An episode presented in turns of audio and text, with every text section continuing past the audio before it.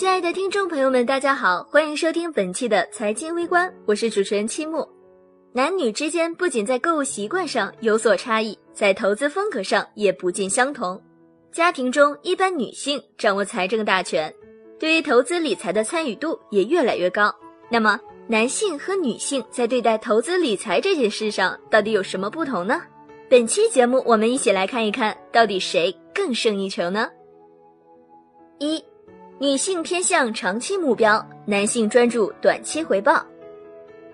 通常来说，女性将金钱与安全、独立和生活质量联系在一起，她们更专注于中长期稳健的投资目标，倾向于接受长期的投资计划。与女性不同的是，男性的投资风格更为激进一些，他们喜欢追求刺激，通过短线操作盈利是许多男性投资者的首选。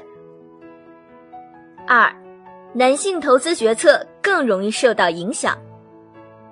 女性在做决定时要比男性耐心得多，他们会认真听取投资顾问的意见，而男性则更容易被市场动向所左右，他们倾向于自行揣测最佳的投资时点，而这种情况下留给他们的思考时间就很少了。此外，女性相比男性更加喜欢与他人讨论，而非单独的研究。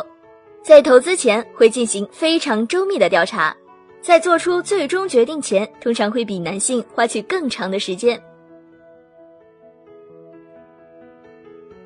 三、家庭理财，女性更胜一筹。在经历金融危机风暴之后，美国家庭对财务规划上，女性更胜一筹。女性比男性更加注重节衣缩食、未雨绸缪，会试图提高家庭的抗风险能力。特别是面对家庭财务困难期时，女性似乎比男性更具有忧患意识。女性对于经济衰退、通货膨胀、收入降低、房地产贬值、退休后生活等诸多经济和金融因素，比男性更加敏感，也更加关注。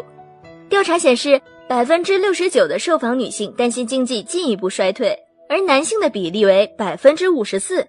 有百分之五十一的受访女性担心通货膨胀率会超过投资的回报率。男性投资理财的首要目标是让财富增值，认为在养老这件事上无需过早规划，他们更关注当下的生活质量。从投资收益来看，女性的投资收益要高于男性。如果市场不景气的话，差距就会更加明显。为什么会出现这样的差异呢？这与他们的投资风格有很大的关系。风格更稳健，操作频率更低，偏爱长期持有，结果是投资回报更高。看到这里，男性读者是不是一脸大写的不服呢？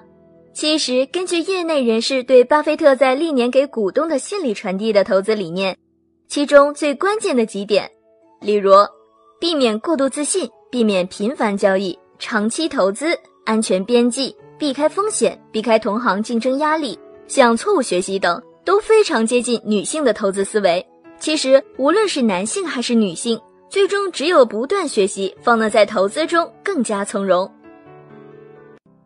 好了，本期的话题就先到这里。如果想参与话题讨论，请留言给我们。另外，别忘了转发推荐哦，把财经观点传递给你身边的每一个人。我们下期不见不散喽！